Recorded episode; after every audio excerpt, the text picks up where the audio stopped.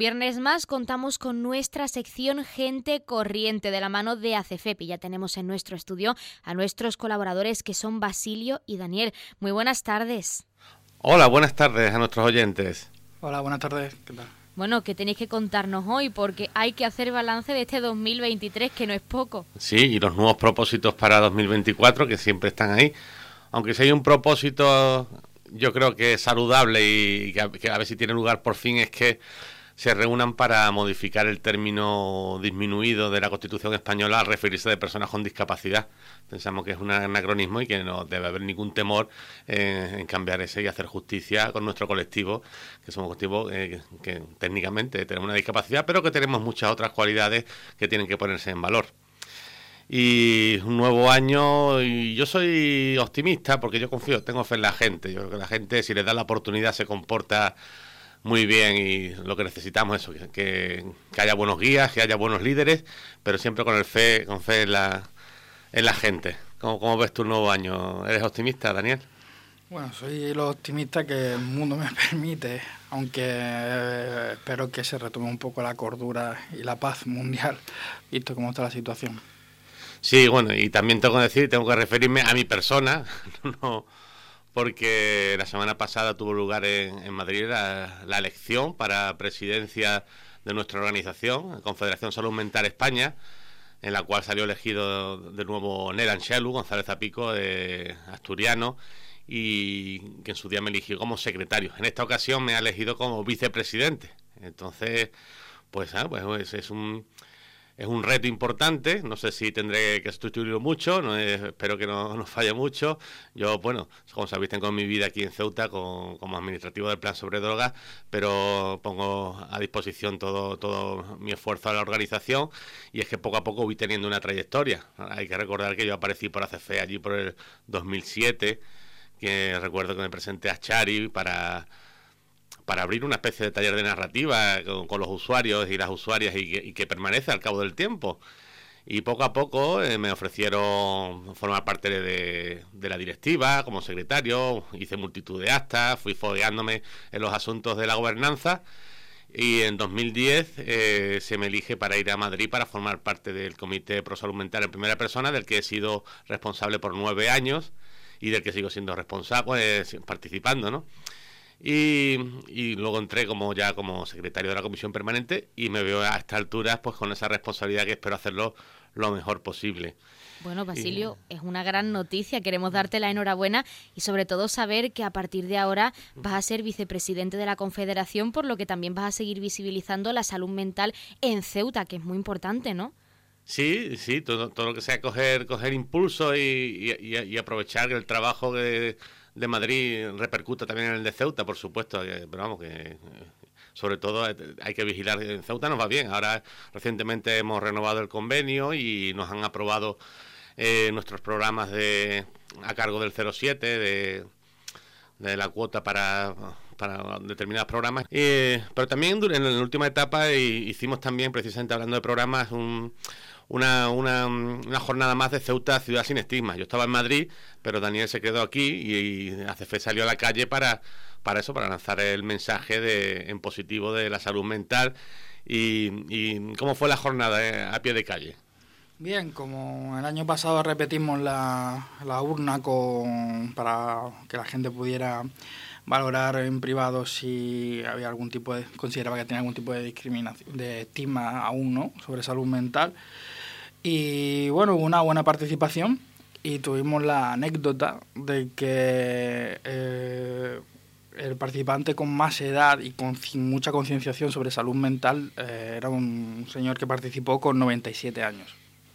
Fíjate, y también hace poco aprendí un término nuevo y es eh, el edadismo, o sea, que también se produce discriminación por razón de edad.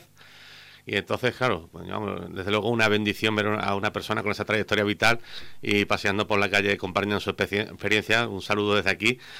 Y, mientras, los días 29 y 30 de noviembre estuve en Madrid porque eh, tenemos que dotarnos de, de, la continuidad del plan estratégico. Hicimos unas jornadas participativas con una consultora para sacar ideas y, y formar ese proyecto estratégico de los próximos cuatro años y allí tuve ocasión yo de, de defender eh, nuestra misión. La misión de nuestra organización es em, mejorar la calidad de vida de las personas con problemas de salud mental, sus familias, defender sus derechos y representar al movimiento asociativo. Y es difícil cambiar ese, está muy bien, muy bien precisado esa misión, pero yo, yo hablé de también de, de que todos los que participamos en nuestra organización somos creadores, en cierta manera. O sea, la, Confederación y la Asociación Salud Mental en última instancia, somos son creaciones de nuestro día a día, ¿no? Entonces tenemos que poner en valor esa labor creativa. También concebimos el día a día como un camino, ¿no? El, camino va, marcando nuestra identidad y, y, al final y al cabo la identidad nos hace diferentes, pero luego está ese lugar de encuentro que, que es la condición humana también tenemos, más que sensibilizar, tenemos que educar. ¿Por qué? Porque la sensibilización es un proceso complejo. Hasta que no se cierra el ciclo de la enseñanza y el aprendizaje, no, no tiene lugar ese momento mágico que es el conocimiento y lo que buscamos es que la sociedad tenga ese conocimiento para que fluya la confianza entre nosotros. Y también como, como hilo conductor de ese conocimiento, nuestra organización tiene que guiar, liderar al resto de la sociedad eh, en favor de la salud mental y en fin, sobre todo un centro de gravedad que es mejorar la, imagen de nuestro colectivo porque lamentablemente está muy dañada por determinadas eh, prácticas informativas y, de otro tipo, ¿no? Pero que detrás de una persona, yo que conozco eh, el, la sociedad a pie de calle y la organización desde dentro, básicamente somos personas que luchamos en el día a día para, para tener un proyecto de vida independiente y hacerlo lo mejor posible. Si hay, alguna desgracia algún día, pues no es extrapolable a esa realidad que es de gente que intentamos superarnos en el día a día. Pero 2023 nos deja unas imágenes. Yo, yo ahora mm, daré las mías, pero Daniel, ¿con qué imágenes te quedas tú? Bueno, eh, por dejarlo bueno para el final, empezamos con un sabor amargo, que es la última estadística sobre el suicidio que ha vuelto a, repuntar un poco. Y luego a un nivel más personal, bueno, y más positivo por, por dejar eso a un lado para otro podcast, para otro, otra intervención. Eh, hay dos cosas fundamentales. Una fue el congreso que, que, tuvimos en Madrid, donde tuve la oportunidad de conocer a la reina Leticia. Y después este año creo que ha sido muy importante un tema de conversación que hemos tenido varias veces sobre el óptimo en salud mental, ¿no? sobre la, el derecho de las personas eh, con problemas de salud mental a tener esta ondulación donde puedan tener un, el máximo de salud mental posible, como que no quedan estancadas su, su, su vida solamente en los momentos malos en que han podido tener. Bueno, eh, lamentablemente la, la lacra del suicidio incluso ha aumentado, eh, pero también hay que decir que gracias al teléfono 024 eh, se, han, se han abortado 9.000 conductas en, en curso a través de coordinación con el 112. Entonces, pues es un, es, es un pulso, es un pulso entre las, las personas que queremos eh, aminorar ¿no? esta, esta conducta porque eh, hay que poner mucha carne en el asador porque se trata de un problema gravísimo de humanidad, de sociedad, de a todos los niveles, ¿no? Es un, es un problema de salud pública que hay que abordar, pero en toda su dimensión. Y pues yo, ¿con qué imágenes me quedo? Pues en marzo eh, publicamos nuestro primer estudio sobre salud mental en España, patrocinado por Fundación La Mutua Madrileña, y es la primera vez que tenemos el termómetro real de cómo está la salud mental en España. Y la novedad es, eh, es que eh, empieza a ser una preocupación consciente de, toda la población. Es decir, tradicionalmente, bueno, y pongo yo en mi caso, yo cuando enfermé con, con un brote psicótico y me vi de la noche a la mañana en una unidad de salud mental, yo jamás me había planteado mi salud mental. Entonces es un paso que la gente sí se ha planteado ya la salud mental y es el primer paso para proceder a una actitud de cuidado no solamente hay que esperar a que una persona tenga un problema de salud mental, sino que tiene que, tomar conciencia de ella y cuidarla lo mejor posible. Ahora hablaremos en el podcast de cuál es la mejor fórmula para conservar esa salud. Otra imagen es la presentación por fin del estudio de, por la Universidad Carlos III de, del abordaje del artículo del Código Civil de, de, sobre los tratamientos y ingresos involuntarios. Se inicia un camino porque creemos que mm, ese concepto de urgencia vital tiene que definirse y tiene que haber uno, una actuación eh, basada en el consentimiento informado de la persona. Y por supuesto, hace poco ya eh, tomó posesión eh, en la sesión de investidura el presidente Pedro Sánchez y en una parte de su alocución hizo mención de que se propone hacer un gran, un, gran pacto de Estado por la salud mental. Y allí, Confederación, creo que debemos estar porque somos los que tenemos la experiencia desde hace ya 40 años y podemos aportar muchísimo, junto con también estarán, por supuesto, las asociaciones de psiquiatras y, los políticos, pero yo creo que la sociedad civil y ese esfuerzo de organización que hemos hecho a lo largo de los años, pues merece que estemos ahí luchando porque España sea un país moderno en el abordaje a la salud mental. Y, de momento, poco más, ¿no, Carolina? Eh, podemos concluir esta primera fase de emisión. Pues continuamos con nuestro podcast. Basilio, Daniel, estábamos hablando en este caso de la fórmula de la salud mental, un concepto bastante interesante. Nos gustaría conocer un poquito más. Sí, porque, por supuesto, hemos comentado muchas veces que lo que sabemos de salud mental es muchas veces que uno tiene un problema y lo que hace es ir al psiquiatra para que le den medicamentos. Entonces esa fórmula ya la sabemos, pero ¿cómo, cómo se puede fortalecer la salud mental? Vamos a recurrir un poco a la imaginación, nos imaginamos a ese a ese druida o a ese mago, ¿no? Haciendo una poción mágica, ¿no? la poción mágica de la salud mental. Y, ¿Pero qué ingredientes lleva, no?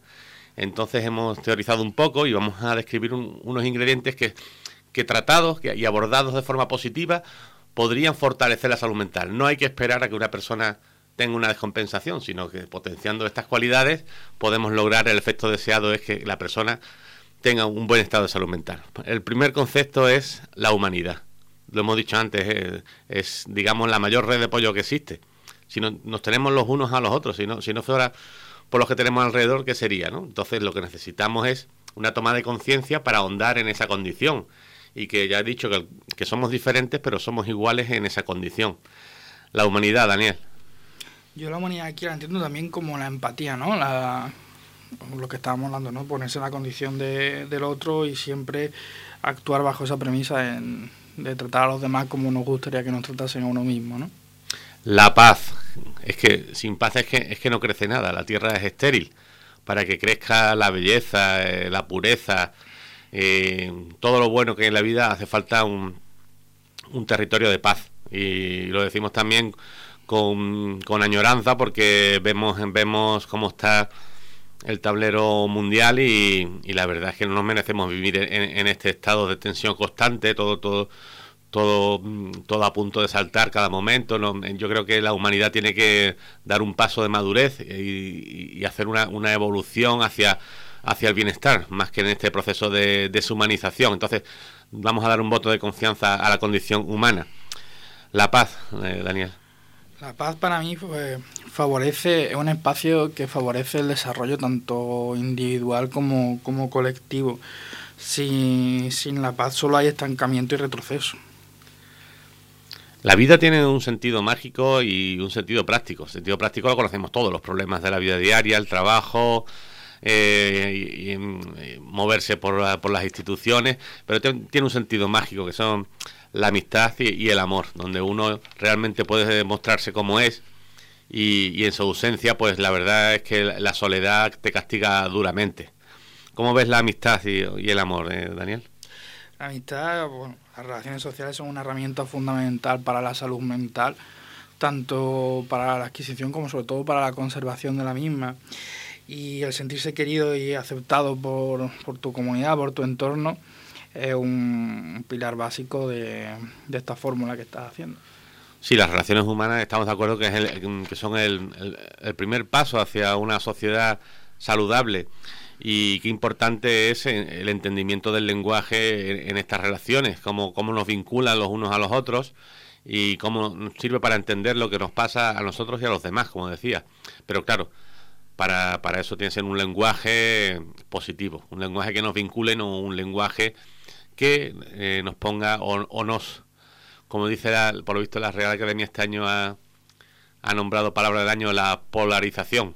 Eh, tenemos que buscar un lenguaje que, no, que nos una, no que nos separe.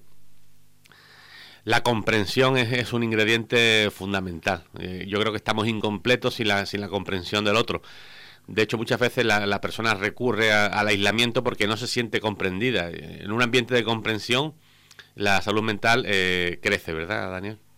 Sí, la, la comprensión creo que libera la, la presión del normativismo, ¿no? de, de, esa tendencia a crear un, un arquetipo de lo normal que, que impulsa a, a tener que, que, igualar, ¿no? tengo que ser igual que el otro, que libera esa presión psicológica.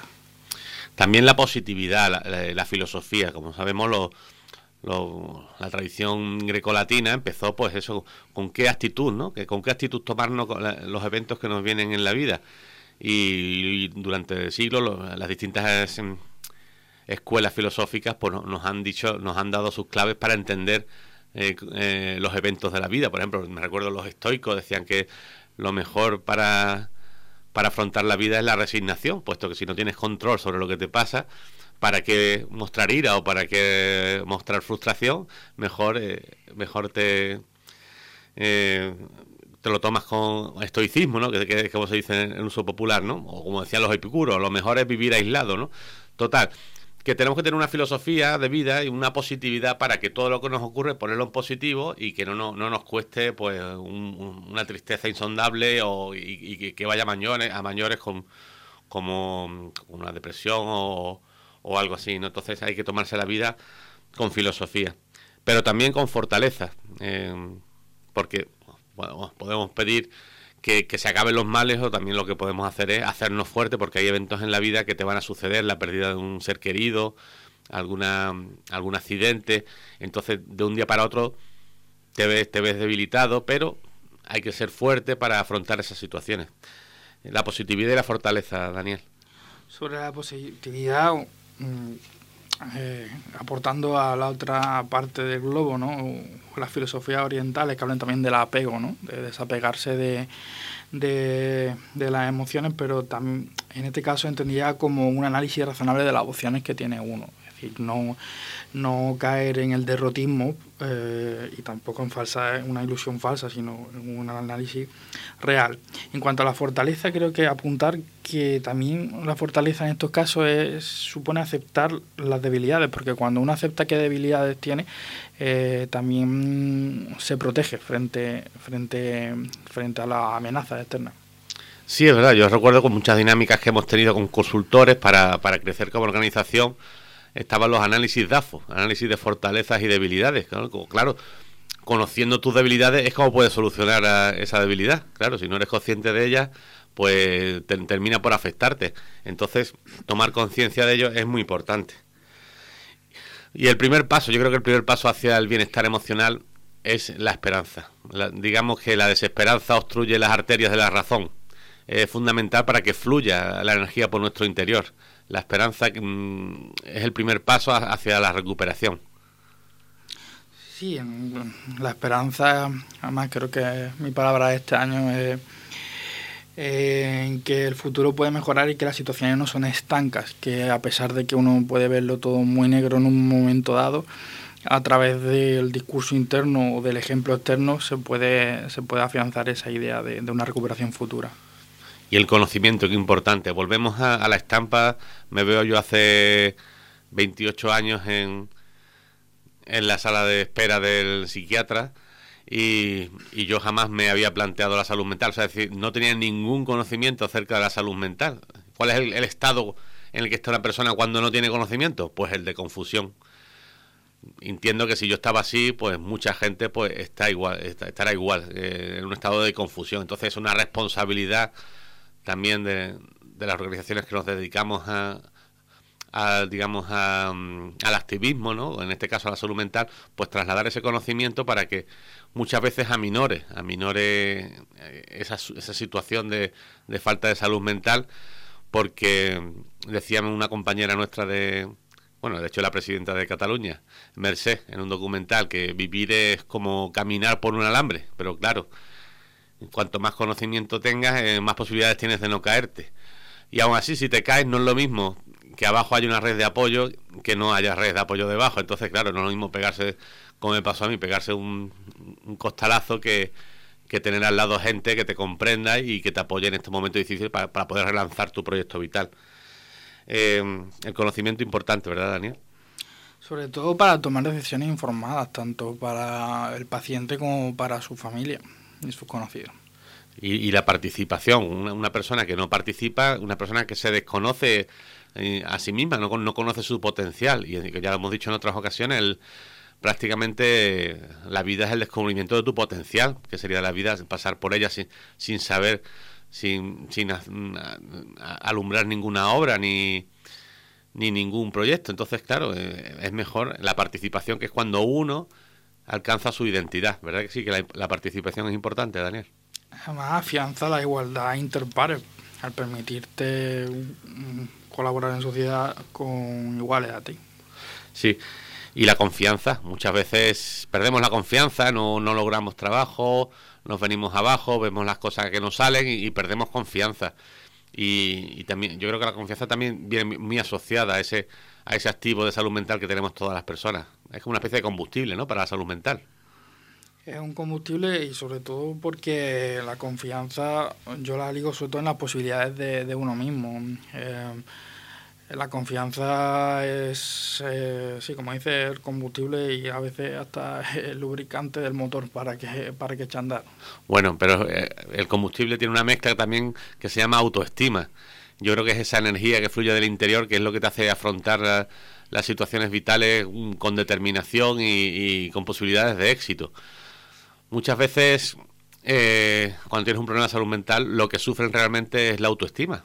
Y por eso solicitamos siempre, claro, la autoestima no te la van a proporcionar los medicamentos, esto ya se, trata de un trabajo de fondo de, psicoterapia, por eso cuando pedimos eh, un apoyo o un acompañamiento psicológico aparte de, del farmacológico, nos referimos a esto, que es que eh, hay que recuperar eh, la fe de la persona en sí misma y, y, esa autoestima que para manejar las frustraciones y las durezas de la vida diaria.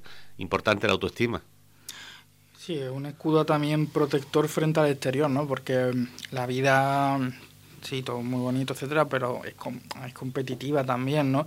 Y, eh, cuando uno es vulnerable, eh, la autoestima es eh, para mí esa burbuja que te permite tener un espacio de, de autonomía frente, frente al, al, resto de la sociedad, ¿no? Y seguimos, bueno, esto ya también como experiencia personal, porque claro, yo con, con Ventañero la verdad es que era bastante caótico, ¿no? Y eso no creo que traiga nada bueno. Entonces yo considero, ahora me he hecho una persona metódica y ordenada, todo lo contrario, pero por eso está la juventud, ¿no? Para aprender. Y, y ahora, ahora en, mi, en mi rigor, pues, pues, sea, estoy muy contento, pero realmente como consejo que daría a los jóvenes es llevar una vida ordenada y como veremos después también con, hábitos saludables como el deporte, eh, la lectura, la, eh, dormir bien, eh, la alimentación. Es importante ser una persona ordenada, ¿no, Daniel? Sí, es importante, aunque matizo que cada uno tiene un orden, porque también que tengo mi parte de déficit de atención me lleva a reivindicar que, que el orden no puede llevarte al lado contrario que a la compulsión, ¿no? Es decir, eh, una, eh, creo que hay, que un balance entre eh, una vida ordenada y tener ciertos espacios de, libertad, pero... El orden bien entendido, ¿no? Claro, y el orden propio, que decía, entenderte tú en tu orden. o sea, no ser caótico para ti mismo, básicamente. Bien, pues queda dicho. Y qué importante el proyecto, proyecto que, que yo creo que es el centro de todo, porque si tenemos un proyecto, los pensamientos, los pensamientos giran en torno a, un mismo centro y, y, así tienen, tienen tensión y, tienen coherencia. Esos tres, esas tres patas del proyecto son tener un trabajo mínimamente estable, tener una, una vivienda y tener un, un tiempo de conciliación familiar. Yo creo que en estos tres puntos la sociedad ganaría muchísimo en salud mental. De hecho, hablamos antes del primer estudio de la Fundación Mutua sobre salud mental en España y eh, el, hecho de tener un proyecto de vida estable es determinante para un buen estado de salud mental. Y nada, eh, terminamos pues una, una, palabra que no, es que sea ni bonita ni fea, pero eh, es, una, es una dialéctica que hay entre la seguridad y la incertidumbre. Hay que dar, hay que la gente tiene que tener cierta certidumbre más que seguridad a la hora de, de afrontar su día a día, porque, y eso lo he vivido yo, que he estado muchos años sin tener proyecto vital, es muy importante la certidumbre porque digamos que es levantarte cada día con con, con esa esperanza y, de estar haciendo lo idóneo para, para tu proyecto vital es fundamental. La certidumbre, ¿verdad, Daniel? Sí, sobre todo, bueno, eh, porque en cuanto al proyecto vital, creo que también son como los raíles de un tren que te permiten ir hacia el horizonte y la seguridad mm, permite un espacio de tranquilidad también, donde puedes construirte cuando sabiendo que hay que tener cierta tolerancia e incertidumbre, porque la vida es como no es un mar de tranquilidad, pero sí es verdad que, que la certidumbre en espacios de mayor fragilidad eh, permite esa, esa zona de, confort. Muchas gracias, Daniel. Eh, bueno, pues hemos, hemos puesto sobre la mesa un tablero, un tablero de, conceptos y de ideas que, que, en base a nuestra experiencia personal creemos que sería interesante que se trabajase, y sobre todo en el ámbito educativo. Eh, yo creo que trabajar las ideas y los conceptos traería mucho bien y mucho bienestar emocional. Y, ya solo nos queda despedirnos y que, y que los propósitos del nuevo año se cumplan y que todo vaya mejor.